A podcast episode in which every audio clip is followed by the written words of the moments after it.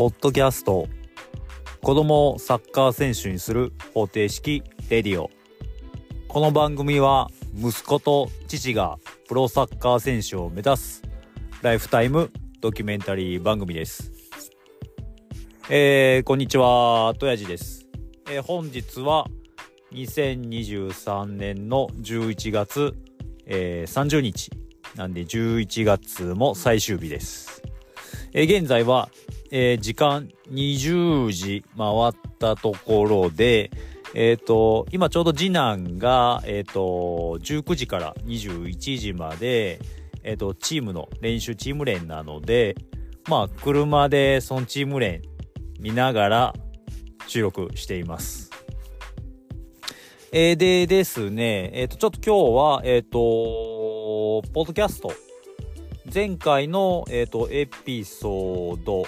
に対して、えっ、ー、と、メッセージをいただいてたので、ちょっと紹介したいと思います。えっ、ー、と、メッセージを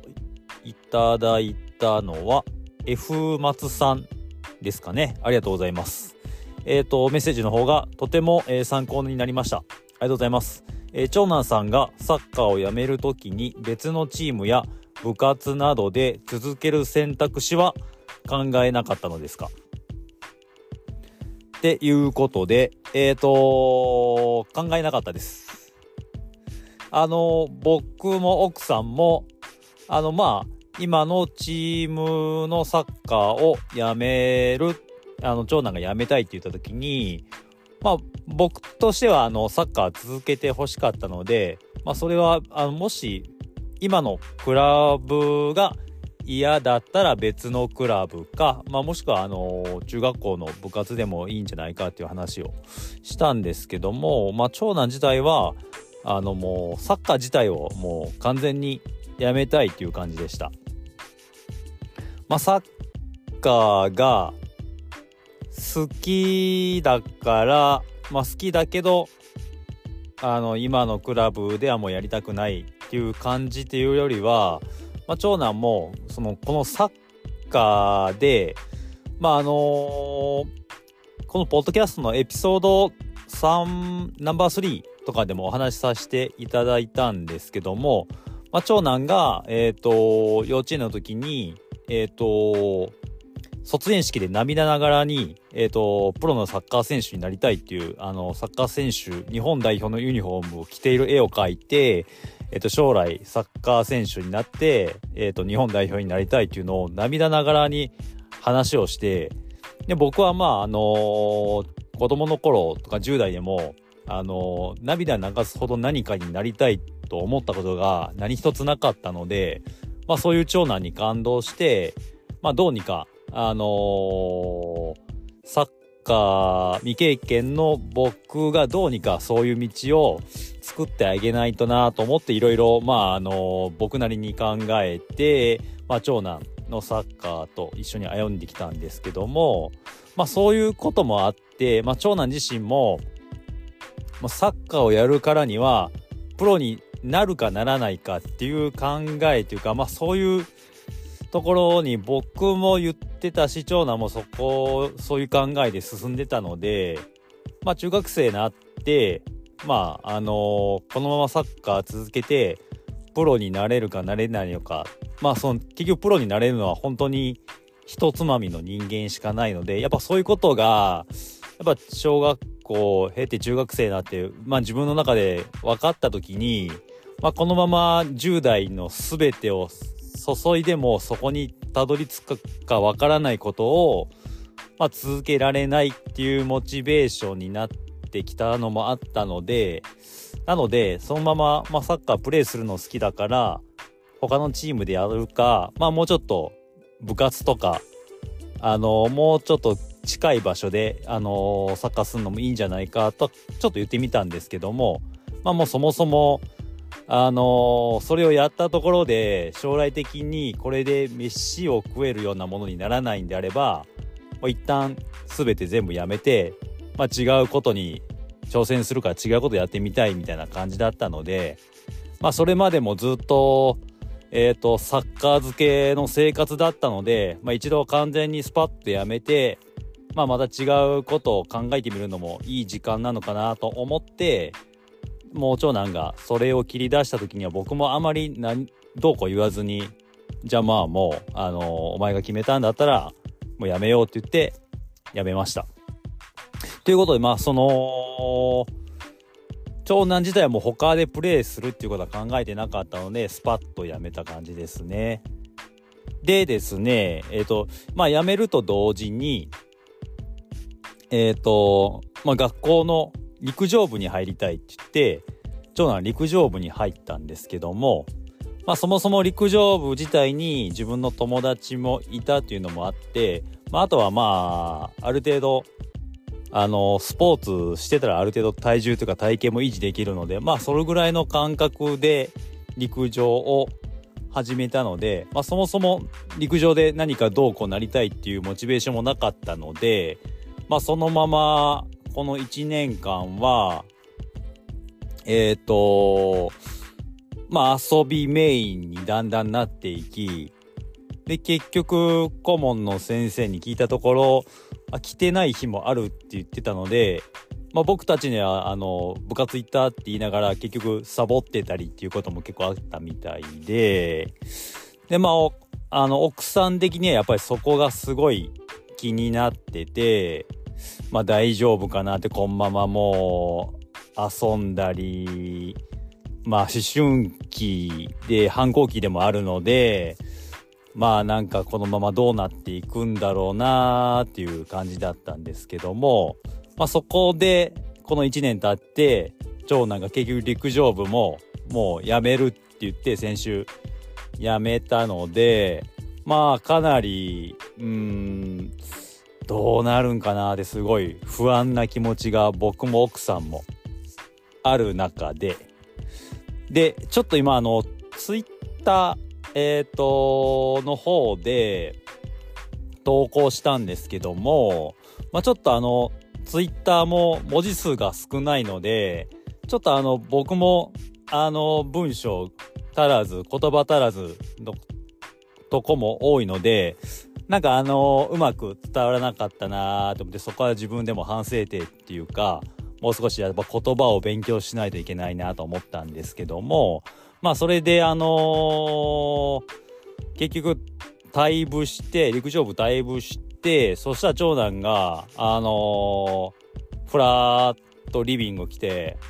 あのー、スパイク出しといて、みたいな。いきなり言い出して、そもそもスパイクも去年、1年前、1年以上前にサッカーやめた時点でもうボロボロだったし、で、まあすぐもう成長期なんで、すぐあのスパイクも3、4ヶ月でいつももうダメになって交換してて、まあ成長期なんでもう1年前の靴なんて入らないので、まあ奥さんもその陸上部に入るっていう時点で、もうスパイクも履かないだろうと思って、もう処分してたんですけども、そしたら長男が、まあ、スパイク出しといて遊ぶに使うからとか言い出して、そんなスパイクもないし、そもそもこの1年間自分のユニフォームとかスパイクだとか、サッカーで使用してたあの、カバンとかもずっとほったらかしにしてて全部嫁さんが片付けしてくれてるのにも全然気づかずに、ポロッとそんなことだけ言うんで、奥さんももう、もう、はぁみたいな感じになって、いやもうそんなん捨てたよみたいな。で、長男も、あ、捨てたんみたいな。あ、じゃあいいわみたいな感じで、奥さんも、まあ、いろいろ長男のことずっと心配したり、なんか不安に感じてるのに、長男はそんな気持ちも、あの、察しず、まあ、スパイク出しといて、みたいな感じなので、まあなんかこうやるせない気持ちに奥さんもなってたんですけどもまあ自分も中学校中2ぐらいの時を考えると全然親ともまともに話さなかった。で親ともなるべく接したくないみたいな感覚があったのでまあ男の子ってまあこんなもんだよなと僕は思ってるんですけどもやっぱりあの奥さんは異性なのでやっぱ男の子可愛いので、その辺のこう距離感離れていくのも、なんかやっぱ不安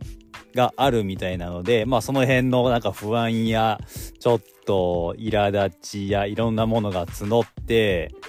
あのー、そんな言葉も出てたんですけど、まあそれをちょっと僕はあの、あのー、面白おかしくじゃないですけど、投稿したつもりがちょっとな、まあいろいろ、あの、人によってはいろんな捉え方してたので、まあ自分の言葉も良くないなってちょっと思いました。まあということで、まああのー、今回、えっ、と、ポッドキャストの方に、えっ、と、メッセージいただいてたんですけども、もしまた何かご質問とか、あのあれば、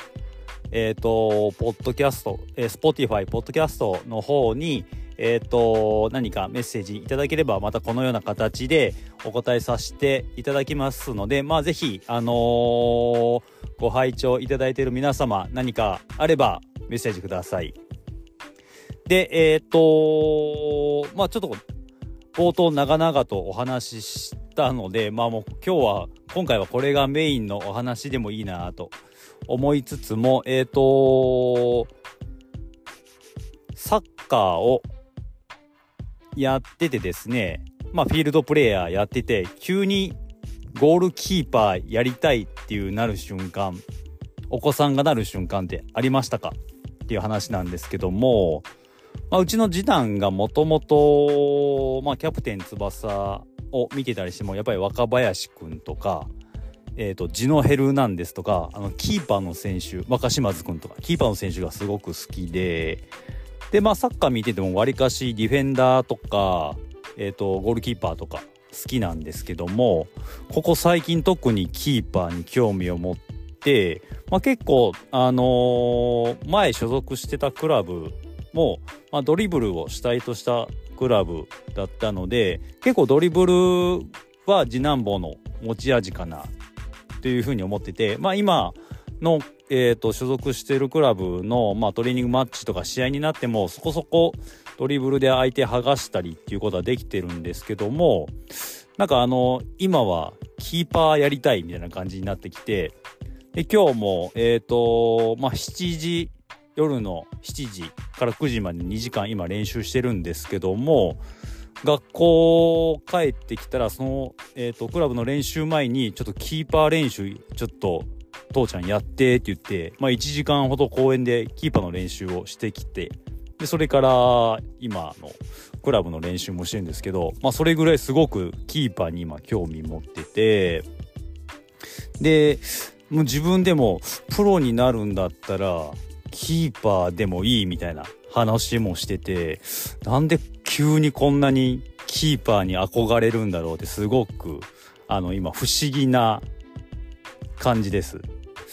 ただ、まあ、あの、キーパーってあの、JFA の、確か、えっ、ー、とね、JFA の強化プログラム、僕もちょっとはっきり、あの、プログラムの名前とかは覚えてないんですけども、まあ、JFA が、あのーえーと、将来性のある選手をあの育成するっていうので、まああのトレセンっていうのは一つ形としてあるんですけどもそれとは別で、えーと、JFA のな、えーと、ゴールキーパーの強化プログラムみたいなので、まああの将来性キーパーとして将来性のある選手を招集して、えー、と育成するっていうプログラムがあるんですけどもそれが確か高校生年代16歳以上で、そこのプログラムにエントリーして受かれば、え、ー、と、そのプログラムを受けれるっていう確か流れだったと思うんですけども、そのキーパーのプログラムの内容を見てみたときに、確か、あの、そもそもサッカーの経歴がどうこうって書いてなくて、え、ー、と、そもそも、え、ー、と、高校生ぐらい、16歳ぐらいですでに身長が180何センチ以上か、190センチ以上ちょっと忘れたんですけど、身長が元のやつそれ以上。で、えっ、ー、と、スポーツの、えっ、と、運動神経がいいことみたいな書き方なので、特にキーパーに関してはやっぱ JFA 自体も、あの、サッカーをやってたかやってないかっていうことよりもやっぱりそのフィジカル身長の高さっていうのが一番のあの重要ポイントみたいなのでなのでまあキーパー憧れて、キーパーでプロになりたいっていうのも全然、それでも僕はそうやって自分の中で夢を持つのはすごくいいなと思うんですけど、ただ、あの、うちの子供が身長190センチぐらいになれるかっていうのは、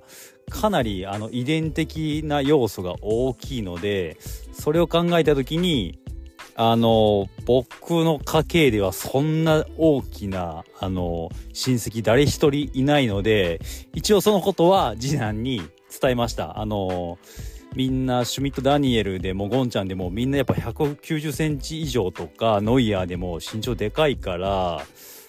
それぐらいないとやっぱりプロとかで通用するキーパーになれないみたいだけどあのそこまで身長伸びるかは分かんないよって。ただまああの全然頑張頑張るのはいいことだよとは伝えたんですけどもなんかまあプロになるんだったらキーパーでもいいって今言いながらずっと家でもキーパーの YouTube とかえっ、ー、と家でずっとキャッチングの練習してます。なんか急にスイッチ入ったりしてまああの見てて面白いですね。なんかいろいろ興味が、あの、変わっていくので。まあ、その辺はまあ本当あの、やりたいことをやってほしいので、ただ僕はあのそこに付き合ってっていうなら付き合いますし、まああの好きに、あのやってもらえばなと思ってます。なのでまあ皆さんのお子さんの中でゴールキーパーの選手もいると思うんですけども、そのきっかけっていうのがまあどういう形でキーパーになるのかなっていうのはそのサッカーを始めたのにキーパーをやるっていう、まあ、環境が、あのー、皆さんどうなのかなちょっと、あのー、疑問に思いました。なので、もしそういったお子さんがいれば、あのー、うちはこうやってキーパーになりましたみたいなまたメッセージとか、まあ、ツイッターでもいいので、なんか、あのいただけると、あの参考になるので、まあ、もし、あの、そういうご家庭、お子さんいらっしゃれば、また、あの、メッセージください。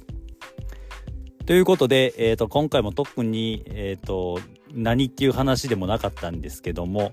まあ、あの、長男の現状だとか、まあ、あの、ゴールキーパーに憧れ出した次男が今後どうなるのかっていうのも、また、ま、今後のポッドキャストやツイッターでお話しさせていただければと思います。ということで本日は以上となります。えー、ご拝聴ありがとうございました。